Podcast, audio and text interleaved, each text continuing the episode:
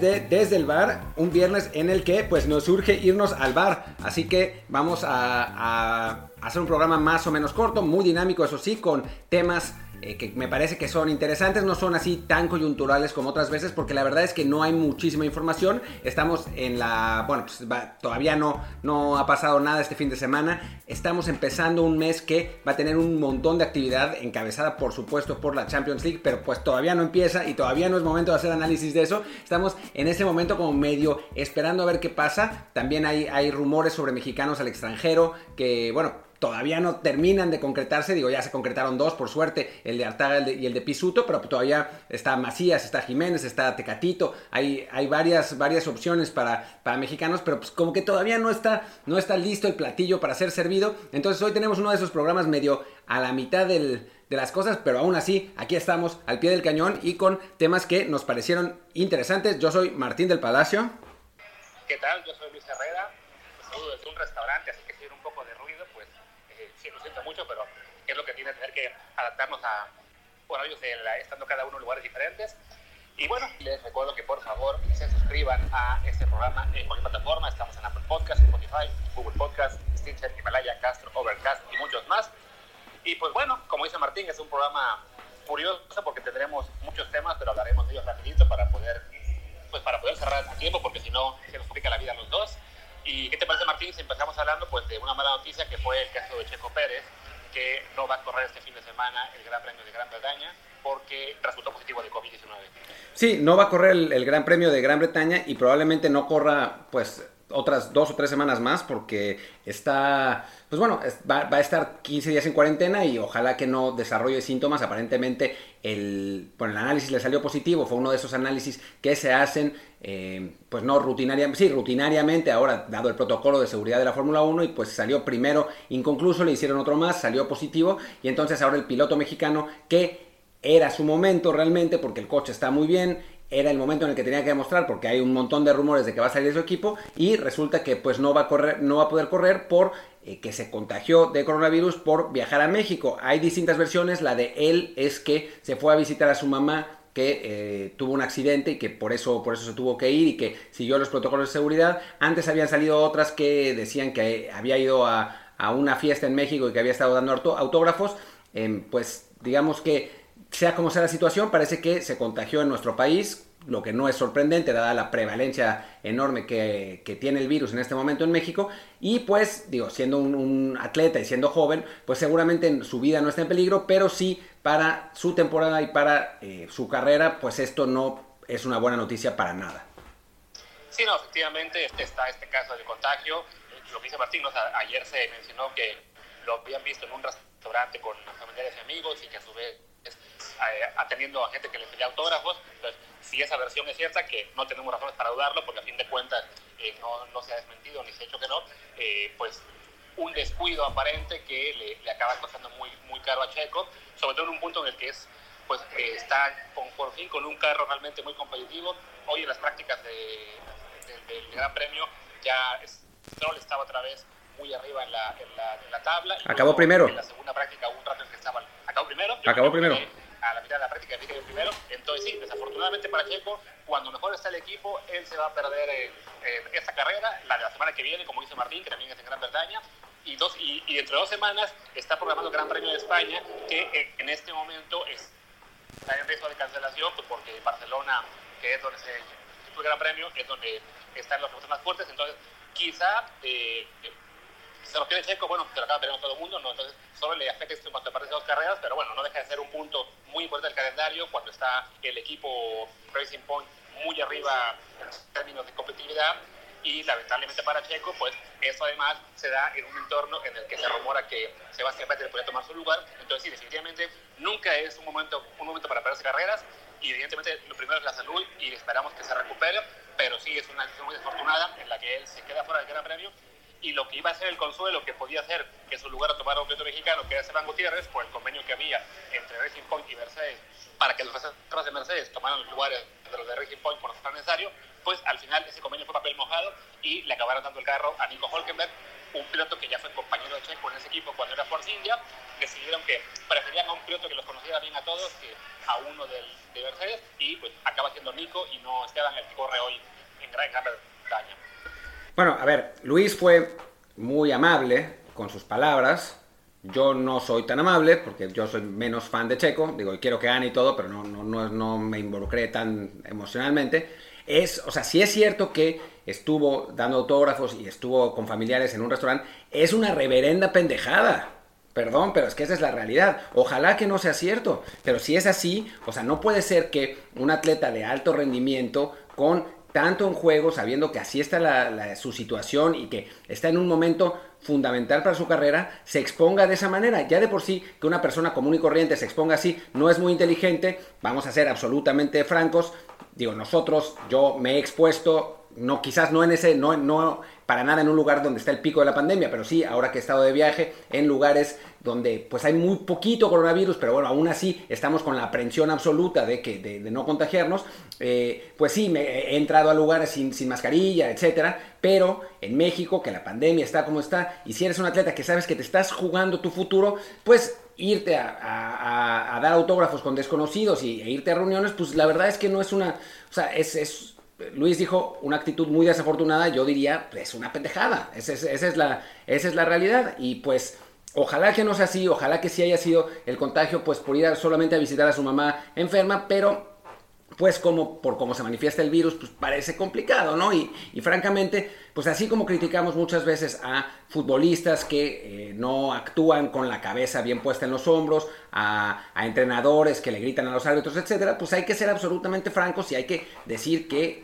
en caso, insisto, simplemente en caso de que sea cierto, el, bueno, lo que, lo que se ha dicho desde Guadalajara, que eh, fue la causa del, contagio de Checo, pues si es así, la verdad es que hay que decirlo que es una actitud terriblemente irresponsable, ¿no? Y una, un, error garrafal en un momento fundamental de la carrera del mejor piloto que hemos tenido en los últimos 30, 40 años. Completamente de acuerdo, y sí, sí, sí es cierto, estoy de acuerdo con todo lo que dices, de que sería pues una pendejada, una gran responsabilidad. Simplemente, bueno, como no tenemos en este momento la confirmación de que haya sido o no, prefiero ser en sentido prudente y no no, no echarlo bajo el autobús todavía hasta que no tenga yo, digamos, por lo menos la, si no las pruebas, pues sí, una, una certeza de que efectivamente fue así como se contagió. Como dices, estando en México, eh, cualquier salida es un, es un riesgo bastante grande y por lo que se supo en la nota que reportaba ESPN de que había alguna foto en Instagram que había subido su mujer, parece que sí está la, nota eh, confirmada o verificada, pero bueno, en ese caso, pues sí, lamentar que no haya tomado en consideración el riesgo que estaba para su carrera en ese punto porque sí, se puede entender perfectamente que haya viajado a México para ver a su mamá si tenía un problema de salud, eso cualquiera lo haría independientemente de la circunstancia, pero sí, el hecho de luego exponerse a, a una salida que pueda parecer muy loca, de bueno, pues voy con la familia o algún amigo cercano, estás en México que está esto terrible que ha estallado durísimamente, no puede ser que no, que no te cuides en ese sentido, y sí, acabas poniendo en riesgo, y lo que ocurrió, ¿no? Pues que se quede fuera de la carrera, también de la próxima, y así sus posibilidades de quedarse en el equipo el próximo año, sabiendo que Sebastián Vettel está ahí rondando, pues se reducen bastante, sobre todo si Stroll le va bien esta semana. Que todo parece indicar que sí, ¿no? Dado, dada la calidad de ese coche, Hulkenberg sin haber hecho ningún ensayo acabó séptimo en la práctica, que es un resultadazo increíble. Entonces, pues sí, la verdad es que es pues es una lástima en general, o sea, sea como sea el, contagio, eh, y si realmente fue por una imprudencia, pues la verdad es que ay, Checo, no, no, no estaba pensando propiamente, por, por decirlo de, de alguna manera. Pues vamos a seguir el, Gran Premio de Fórmula 1, obviamente, y vamos a ver qué pasa y platicar el lunes y a ver si, tenemos un poquito más de, claridad en, en, lo que sucedió con, em, con el piloto mexicano y con, y con todo este asunto que es un poco, eh, un poco una lástima. Pero ¿qué te parece, Luis, si eh, pasamos a otro tema, el tema eh, doloroso eh, no doloroso, porque, o sea, el de Checo también es doloroso, pero digamos, es, es, un tema que, que, pues confirma muchas cosas, que hace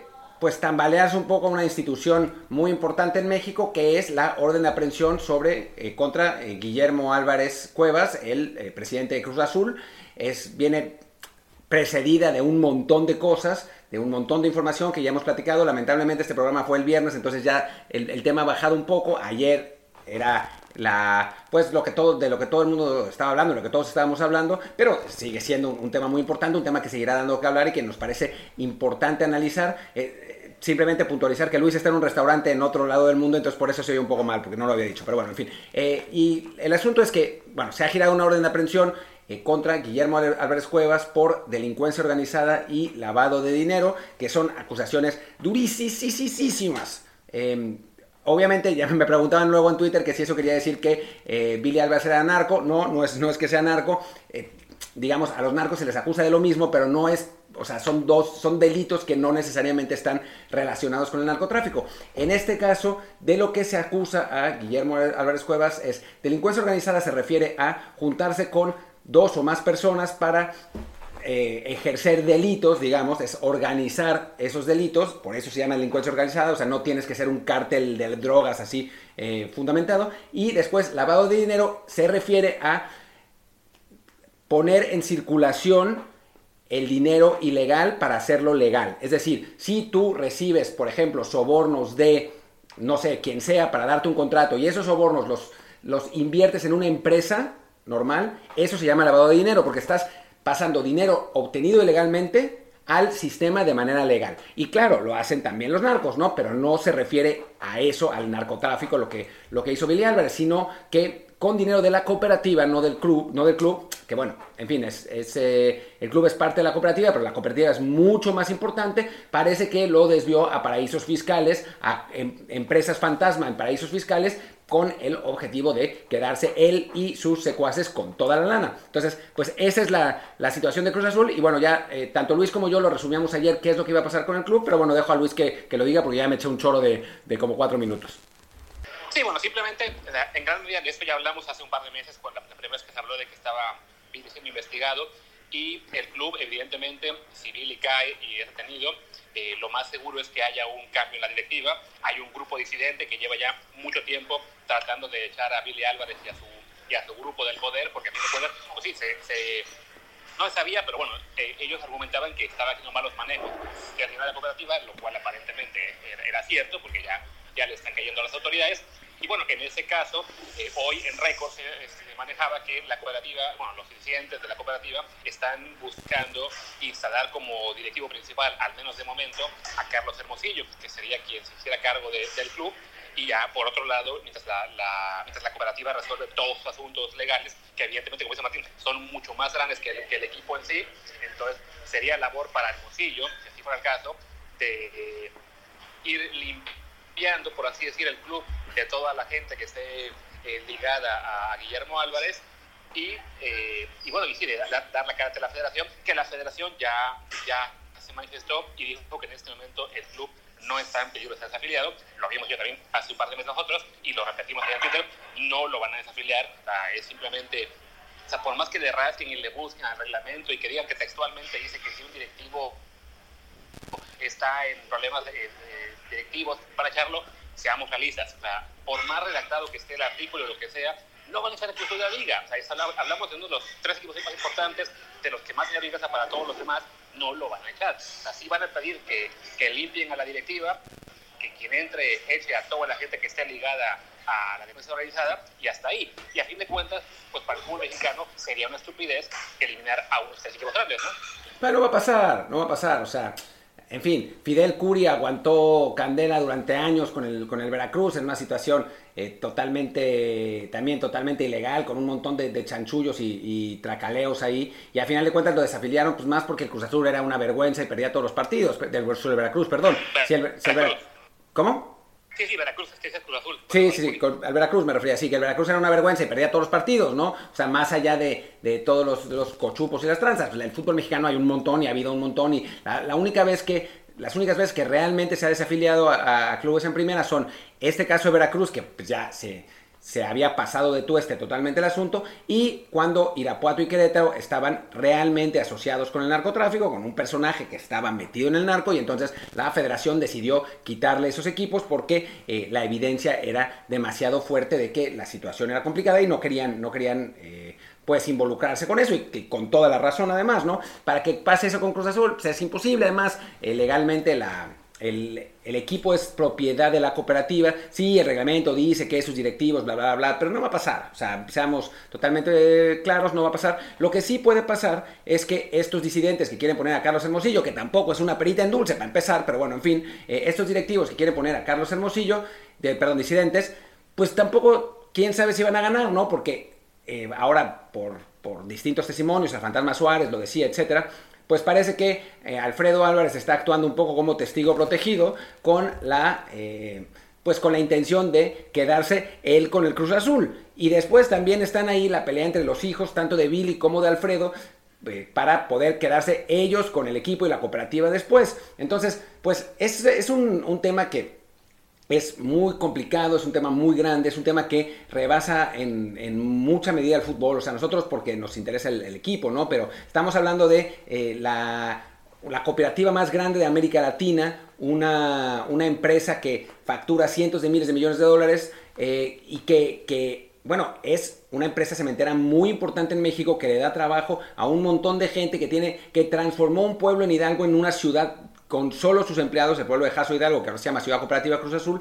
Entonces, ese pues es un tema que va mucho más allá del fútbol y donde, del que eh, pues dependen los ingresos y la vida de muchísimas familias, ¿no? Y entonces, pues ahí nos podemos dar cuenta del tamaño de lo que estamos hablando, que es, una cosa gigantesca, o sea, imaginemos, no sé, que eh, voy a decir cualquier cosa, pero que pues la cervecería Corona, que ya no existe, que ya sabemos que es de Anheuser-Busch, pero, lo que sea, pero que la cervecería Corona de pronto tuviera un, eh, una, acusación de su, de su dueño de desfalcos, ¿no? La, Corona, la, modelo, perdón, la Moctezuma, es de ese tamaño el asunto. Entonces, pues es algo que no se va a resolver mañana, es algo que no se va a resolver fácilmente, es algo que no va a ser que de pronto la federación diga, le vamos a quitar el Cruz Azul a la directiva y se lo vamos a dar a Carlos Hermosillo. No, no va a ser así. Tiene un montón de ramificaciones legales y pues estos son simplemente pasos, pero todavía Billy Álvarez seguramente contraatacará de alguna manera. En fin, queda, queda cuento para rato con, con este asunto. Sí, y así de cuentas, en lo que se puede resumir es eso, ¿no? Que repita conmigo, por favor, aficionado de Cruz Azul, otro equipo, no van a desafiliar a la máquina celeste, porque no, simplemente aquellos que están, no sé, ya sea porque oyen el Cruz Azul, que de raro porque la verdad que no odia a, a, ese equipo que no, es así como que no ha ganado tanto últimamente como para darse odiar, y, y francamente, o sea, ese, esa idea de repente de que no es que por el reglamento dice, sí, el reglamento hecho 20.000 cosas y lo aplican solamente cuando les conviene. O sea, no es lo mismo desafiliar a un Veracruz, que es un club pequeño, y me duele siendo yo de Veracruz, pero es ese equipo pequeño, con poca historia relativamente hablando, con, que no implica grandes beneficios para el resto de la liga, que si Veracruz va a jugar a Tijuana o a Morelia o a Toluca, bueno, Morelia no, Mazatlán, pues no, no importa, o sea, no, no, no es que a los aficionados de sus equipos les, les mueva mucho, en cambio sí, Cruz Azul cuando viaja, muchos, en muchos estadios los llena, entonces sí, es un negocio redondo ese para la liga, tener al equipo ahí, pues no, no se va a exponer a perderlo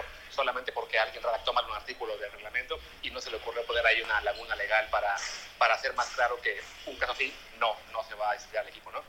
Además es México, por Dios. O sea, en México, México es el país donde, donde todo pasa y todo queda, pero lo nuestro es pasar, como decía la famosa canción de Cantares. Pero bueno, en fin, eh, hablemos de, otro tema que es, que es interesante, que, es divertido eh, un poco y que, bueno, seguramente levantará polémica, que es la presentación de los nuevos uniformes del Real Madrid y del Barcelona. Eh, bueno, recientemente presentaron ambos equipos sus uniformes alternativos y nosotros nos dimos a tarea no solamente de ver esos uniformes alternativos, sino de ver otros uniformes. Eh, bueno, los que sea, la mayoría ya se han presentado para la temporada 2021, faltan algunos, pero prácticamente los clubes importantes ya presentaron todos. Y pues nosotros nos pusimos a darles una checada, una revisada, ya los habíamos visto eh, cuando iban saliendo poco a poco, para ver cuáles eran los que nos habían gustado más y cuáles eran los que nos habían gustado menos. Para empezar, arranquemos con el Real Madrid y con el Barcelona y yo daré mi eh, juicio que es absolutamente implacable y así es la realidad. Y aunque, aunque se enojen los aficionados del Real Madrid, los uniformes del Barcelona de esta temporada están increíbles. Son los mejores uniformes que se presentaron en general para mí. Tanto el titular como el suplente del, del Barça están buenísimos. El titular que tiene esas rayitas amarillas que, están, que, que lo hacen ver muy bien, que además evocan a tiempos pasados del Barcelona y el uniforme suplente que se presentó recientemente que es eh, negro con dorado que curiosamente pues parecería ser un poco una combinación que le va más al Real Madrid. También está muy padre con el, con el escudo del Barcelona en, dorado y la, y la, palomita. Mientras que el Real Madrid se agradece el intento de eh, integrar un poco al Real Madrid masculino y el femenino, utilizando estos, estos temas rosas. Es, es, un uniforme original, interesante. El, uniforme rosa completo de suplente con, con vivos eh, azules también está padre. Em, o sea, no es, no es que está mal. Ya el, tercero ya me parece un poco descabellado con esas como cosas medio florales en, en negro y rosa. y sí ya creo, creo que se pasaron un poco de, de pues de imaginativos, así como se pasaron con el uniforme de la selección mexicana que es negro y rosa, que es espeluznante. Eh, pero me parece que el, a pesar de que el Real Madrid hizo un buen esfuerzo y que sus uniformes no están nada mal, los del Barcelona están mucho mejor con, eh, pues, con el, eh, digamos, la, la, aclaración de que no es que yo le vaya al Barcelona, los últimos uniformes de los últimos uniformes del Barça me han parecido es, horribles, horribles. El del Hombre Araña es quizás el peor uniforme de la historia que, que, que yo pueda decir, pero esta vez, en este año, están realmente mucho mejor. ¿Tú qué piensas, Luis? De acuerdo, el del, el del Barça está muy bonito, sobre todo el segundo, parece que se ve muy, muy elegante.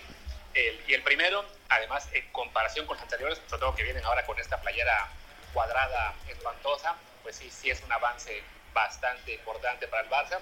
Y con el Madrid, pues siempre tiene la ventaja de que su uniforme titular, pues es todo blanco, no, no, no hay mucho para dónde hacerse, entonces ni para bien ni para mal. Es muy complicado arruinarlo también es muy complicado de repente hacer uno que se note más que los anteriores. El de esta temporada me parece que, que está bonito. O sea, no, este, se había especulado que iba a tener unos vivos con negro y rosa en las mangas, que me parece que ya no, al final no los tiene, sino que es la playera toda, toda blanca. Dejaron el rosa nada más en, en lo que es en los costados y, y, abajo, y entonces la playera me parece que se ve bien. Eh, y la rosa, que es un rosa como rosa mexicano, pues está, está curiosa, pero no, no es una playera que yo crea que vaya a, a romper la emoción de ventas, ¿no? Y, y, sí, la tercera, la verdad es que, pues, buen intento, pero creo que no, no se merece muchos aplausos, ¿no? En ese sentido, me parece mejor la del Atlético de Madrid, que, que también prestaron recientemente, una, la, lo que es la segunda, muy bonita, una toda azul, y la típica rayada eh, titular, que ahí sí, mi única queja con esa de Atlético es que le haya puesto botones, porque yo odio toda playera de fútbol que lleve botones. A mí la de Atlético lo que no me gusta es eh, que las rayas no, o sea, parece como que, no sé, como que las hicieron con paint. O sea, yo creo que quisieron como, como simular brochazos, pero en realidad están, tienen como una especie de, de terminado medio, pues irregular, intencional obviamente, pero me parece eso, como que las, las hicieron en, en, en esa aplicación de, ya no se llamaban aplicaciones, se llamaban programas. Eh, en ese programa de, Windows que uno podía hacer sus cosas y que le quedaban a veces esos terminados. Y bueno, no hablamos, perdón, de que la camiseta, la tercera camiseta del Barcelona es también rosa. Y entonces, no sé si alguna vez ha pasado esto en la vida, pero es de la primera vez que yo me acuerdo que el un uniforme en Madrid y un uniforme en Barcelona son exactamente en el mismo tono y que si los usaran uno contra el otro, que obviamente no va a pasar, se confundirían, que eso es, muy extraño. Y ni hablar de la, tercera camiseta del Atlético de Madrid, que es amarillo fosforescente y es francamente como para, no sé, para ponérsela en la carretera en caso de que uno tenga un accidente. Sí, ese, ese intento, la verdad, que no es muy, afortunado el último del Atlético de Madrid. Me quedo más con el segundo y, el, tema de las fallas del primero a mí no me, no, no me muestra tanto, pero sabes que hablando de rayas, lo que sí fue muy llamativo fue lo que hicieron los tres equipos de Italia, bueno, en particular dos de ellos, que son la Juve y el, y el Inter, con su esfuerzo de este año. Primero, bueno, el de la Juve, eh, un cambio radical respecto a este año que pasaron de las franjas a simplemente una playera tipo Atlas y ahora una camiseta pues con, con rayas que es muy complicado explicar, eh, pero no sé, que parecen un poco sacar de una tienda de ropa de estas juveniles, así en lugar de, tienda deportiva, ¿no? Es raro. Sí, son como brochazos, pero, pero brochazos, no sé, como demasiado parejos. A mí tampoco me gusta mucho. Em, me gusta, sí, o sea, es original, pero yo en ese sentido soy más clásico y la parte de atrás es horrible porque la, la pusieron blanca en general en lugar de mantener las rayas, entonces se ve, se ve muy, muy muy caótico, digamos, el, titular de la, de la, Juve. Y el del Inter es una cosa rarísima, que son unas, unas eh, rayas hechas como en, en diagonales, pues como con diagonales, que eh, pues también... En zigzag, digamos. Sí, en zigzag, exacto, en zigzag. Y eh, pues se ve, se, ve, se ve rarísimo. Lo que, lo que sí es que el uniforme eh, el uniforme titular del Inter es una verdadera maravilla comparado con el suplente. El suplente es una especie de delantal cuadriculado que es francamente, no sé, no sé quién o sea, yo creo que llega un momento en el que las marcas dicen, ya no, ¿qué no hemos hecho con, con, las camisetas? No les hemos puesto cuadritos, pero se ve horrible, no importa, nunca les hemos puesto cuadritos. Bueno, ok. Y pues hicieron eso que es francamente un mantel. O sea, es, es literal un mantel. Sí, es, es, es, un trapo de cocina de los que encuentras en cualquier cheddar. Agui o Walmart, esa cosa, sí, es, realmente... yo creo que a lo, a lo, mejor están apostando a que te vas a acostumbrar a verlo durante un año y al final te va a parecer bonito, pero es un trapo de cocina lo que hicieron con esa playera. Y a cambio, y a cambio, porque tenemos que hablar bien de algo, el del Milan está buenísimo. Está súper padre, eh, con, un, con un cuello muy cerrado arriba, con eh, en las rayas negras unos, bueno, en, general están las dos, pero se ven más en las negras, unos vivos, eh, pues digamos como una, una, un diseño abajo del diseño que evoca los mosaicos de Milán. Está realmente muy, muy, muy, muy padre la, la camiseta titular del del Milan. Para mí es el mejor uniforme que, han presentado en la, en la Serie A. La verdad es que está bien bonito. E incluso en el suplente también tienen, el suplente que es blanco, tienen unos vivos de, em, pues, de, de la... Se, refiere al Museo de Culturas en Milán, que son como cuadrados, pero bueno, dentro del blanco tiene como ese, ese subdiseño, digamos. Em, y la verdad es que está bien bonitos los dos uniformes del, del Milan, que para mí, en cuanto a la Serie A, son pues los más elegantes y bueno, van con la ciudad que es en teoría la catedral de la moda de Italia. De hecho, yo concuerdo ahí, el, el Milan suele acertar siempre con el diseño, de entrada porque no le mueve mucho, o sea, no, no se avienta rayas en zigzag o en brochazos hasta ahora, sino que respeta que sean franjas completas, ya sea un poco más anchas o más delgadas cada año. Pero sí, el de este en particular les quedó muy, muy, muy padre. Y en cambio, el que me llamó la atención fue el de la Roma, porque justo ayer yo ponía en mi Twitter eh, un video que sacó Nike muy, bueno de promocional de, de, todo lo que será el deporte este año, bueno, de que no nos va a vencer el coronavirus y demás.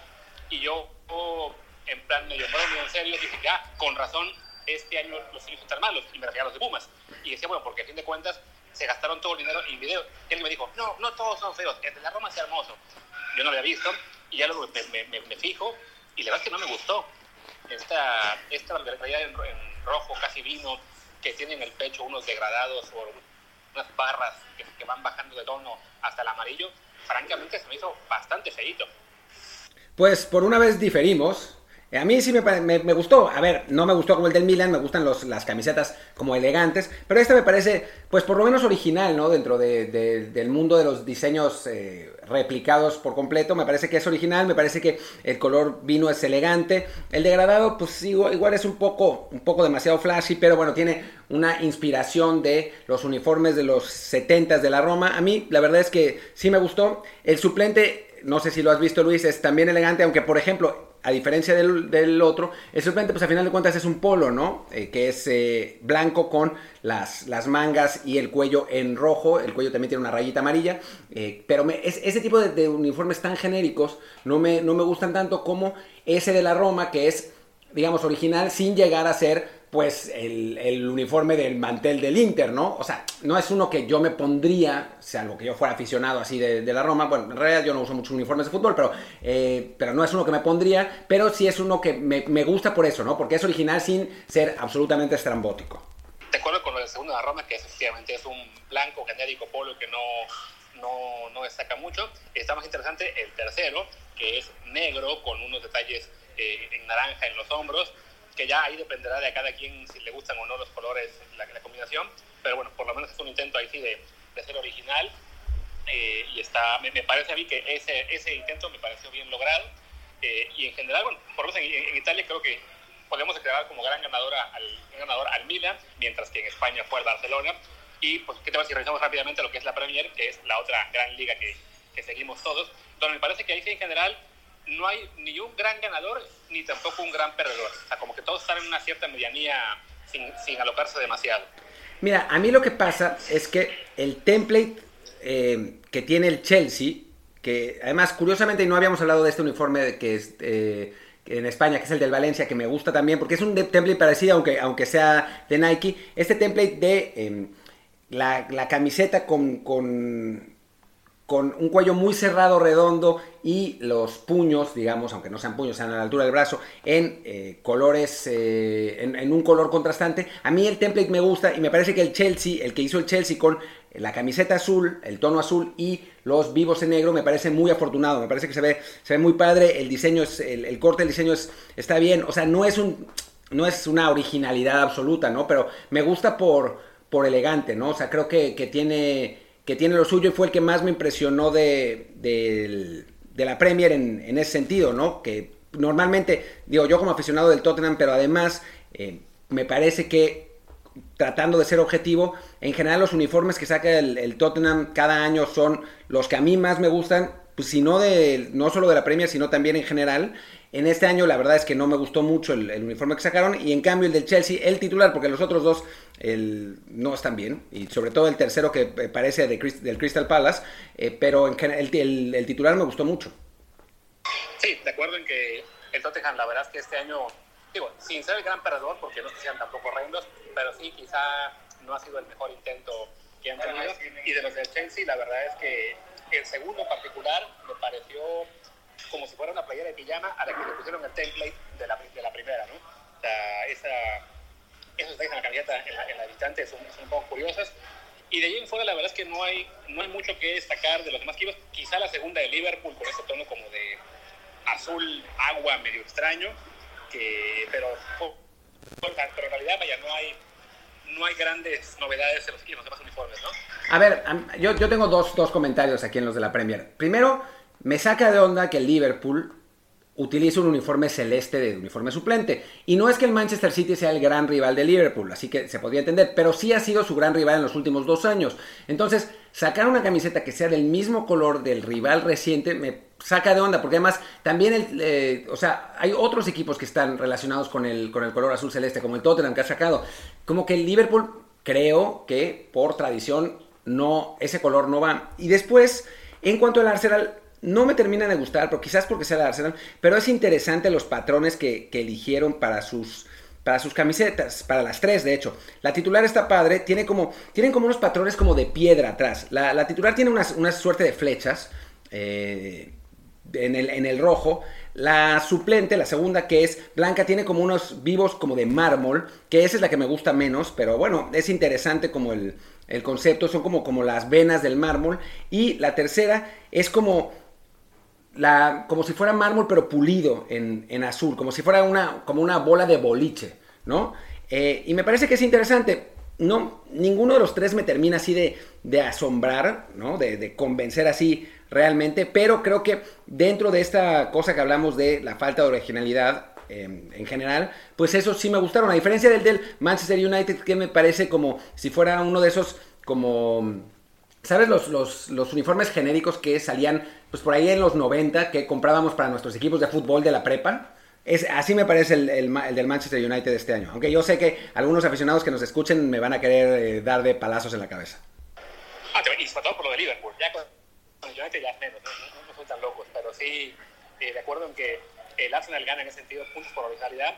También creo que si lo haces de lejos no se va a notar mucho ese patrón. Entonces, al final el Arsenal a la distancia vas a ver una playera que es la misma de siempre, ¿no? Entonces, por ese lado, mantiene el toque clásico a la vez que se arriesga un poquito con los detalles, el patrón este que le pone a la playera ya que lo ves más cerca. Eh, ¿Y qué equipo se nos olvida mencionar? Quizá, quizá el City, ¿no? Que creo que no hemos hablado de él todavía en términos de qué hizo con su uniforme, que tampoco creo que, que hizo ninguna gran revolución. Bueno, de, de nuevo... Es... Otra vez, el tono de azul un poquito más intenso quizá, Sí, un poco más, es, un poco más intenso y bueno, las también como una, una suerte, es curioso, ¿no? Que eh, también como una suerte de, de diseño de piedra, ¿no? Como, como si fueran unas, unos mosaicos en azul con las junturas blancas. esa es, esa es la idea detrás del, de la camiseta del Manchester City. A mí sí me gusta, ¿eh? La verdad es que me parece, me parece que está padre. Me, me llama la atención en general que eh, los, las marcas decidieron cambiar también la... O sea, no es que el titular sea azul y el suplente sea negro, pero con el mismo diseño de mosaicos detrás. No, es, en cada uno cambiaron. El, en el suplente del Manchester City es como negro, azul, muy oscuro, negro con gris. Y tiene pues unas grecas ahí en el, en el medio que también me, me, suenan, aunque obviamente no, porque uno es Pumas y el otro es Adidas, pero me suenan un poco al de la selección mexicana rosa. Son como unas grecas que no están mal, aunque pues, sí, es, sí es un poco raro. Bueno, y el tercero... Güey, ve el tercero. Yo no lo había visto hasta ahora que lo abrí para verlo. El tercero es horroroso. Qué cosa. Es una, es como una eh, camiseta blanca con, pues, pues no sé, como si fueran células literalmente pintadas en rosa y celeste. es horrendo. Eso me pasa por no hacer mi tarea y ver todos los uniformes de todos los equipos. Vi la gran mayoría, pero no había visto ese hasta ahora. ¡Guau! ¡Qué cosa! ¿Ya lo viste? No, todavía no. Ahora voy a ver. Ábrelo, ábrelo. Creo que, creo que le gana al de Pumas en el uniforme más feo de, del que se ha presentado. Bueno, y al periódico Mural de León, que el uniforme de León sería muy bonito si no tuviera 18 patrocinadores en distintos tonos. Pero, pero sí, ve el del Manchester City, que es una cosa que no se puede creer. Madre de Dios. No más. Bueno, ya. Sí, no, este, es, esa yo pensaba que el del Inter era el más feo de todos, pero no, el del City gana de calle.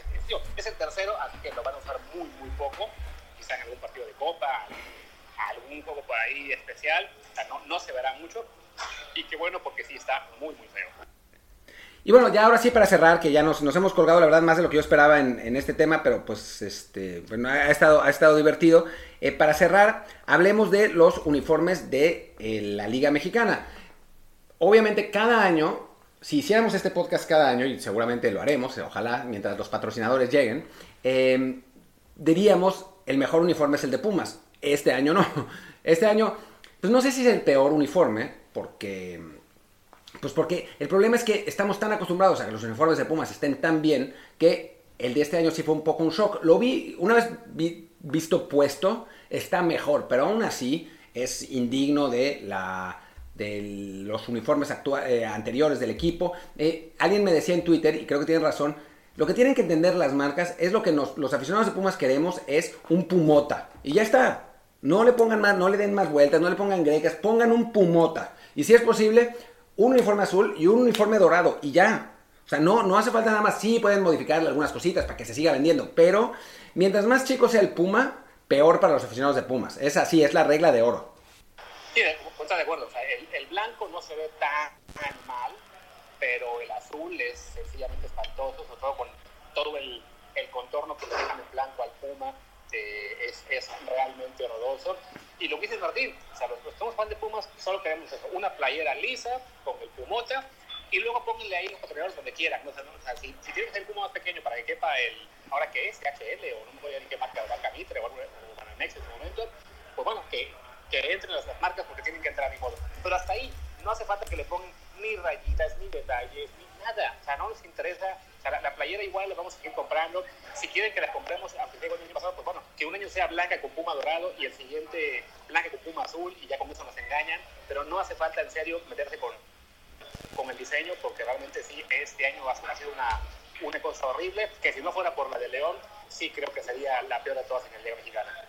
Sí, que el problema de la León, o sea, a mí por ejemplo la suplente de León, la de las rayas me gusta, pero tiene 18 patrocinadores y eso que contrasta por ejemplo con la de Cruz Azul, que también tiene, sacó un diseño a rayas blancas y azules, que a mí me gusta mucho precisamente porque solamente tiene un patrocinador, Cementos Cruz Azul, y ya. O sea, no hace falta meter 8000 patrocinadores en la camiseta. Digo, supongo que a León sí para poder competir económicamente, pero creo que podría encontrar otras maneras de... Eh, de eh, llamar la atención de los anunciantes, no sé, en el estadio, no sé, no sé, de X o Y manera, cambiándole el nombre al, al estadio y poniéndole el estadio, no sé, que a ver, vamos a ver uno de los 8000 patrocinadores de León. El estadio Cementos eh, Fortaleza, ¿no? Y entonces ya está, con eso suena en todos lados y no tienes que ponerle ese logotipo espeluznante en el medio de la, de la panza del jugador, que además tiene Telcel arriba, ¿no? Es, es, es un caos absoluto. Además el gran problema que tiene el León con sus, uniformes en general, no solo este año, es que los patrocinadores no los suelen integrar al diseño, sino que en general son como que parches aquí y allá para que, hacen que por más eh, decente que pueda ser la playera, digamos, original, la de parches que le meten hace que sea muy fea. En ese sentido, por ejemplo, creo que la de Santos Laguna, que igual vimos todos en verde y blanco, con todo el que también tiene muchos anuncios, por lo general consiguen que los anuncios empiecen a ser un poco más armónicos con todo, el, con todo el conjunto de la playera y se vea relativamente bien. O sea, no voy a decir que bien, porque la verdad es que con tanto anuncio es muy complicado, pero comparado con lo de León, ahí sí hablamos de una diferencia importante. Y bueno, hablemos de la del América, que a mí me duele en el alma decirlo, pero me gustó mucho. Me parece que es, es una idea muy, muy padre dentro de el, pues la cosa horrible que me genera ver las camisetas del América. O sea, yo sí creo que siempre la camiseta del América debería tener esa B eh, de, los, de los 80, que pues es cuando mejor le ha ido que, la usa. Esta vez la tiene un poco más grande de lo, de lo normal, con dos vivos en, en azul y, y rojo, perdón. La camiseta suplente es en la, la B, en lugar de tener amarillo en medio, tiene blanco. La verdad es que están bien bonitas dentro de pues el americanismo, ¿no? O sea, hablemos del americanismo. Para, para ellos eh, seguramente les encanta. No me encanta el triple patrocinador en el centro, pero de algún modo, como decía Luis, lo logran integrar. Y la camiseta de Chivas, que sin estar maravillosa, no, pues, no tiene tampoco nada como demasiado espectacular. La suplente es más interesante y definitivamente para mí la mejor de esas camisetas de Chivas, las dos mejores son las que sacaron para el equipo femenil, que son, están hechas precisamente para, eh, específicamente para el equipo femenil, están resaltadas para la forma de cuerpo femenino y la camiseta suplente sobre todo, que es blanca con eh, en el centro unas rayas en rojo y en azul, está bien, bien, bien bonita. Sí, en el caso de la América y también con las Chivas, ahí lo que, lo que es la Martínez, que sí, no nos gusta que se vean tantos anuncios, pero a fin de cuentas, con la de la América, ahí se ve que en el diseño está pensado también con que, ok, vamos a tener tres patrocinadores, ¿cómo lo integramos de modo que sea bien? Aquí la gran diferencia suele ser el hecho de que las marcas extranjeras, Puma, Nike, Adidas, tienen este, en su contrato la obligación a los, equipos de que les deben decir del tema de los patrocinadores con al menos seis de anticipación.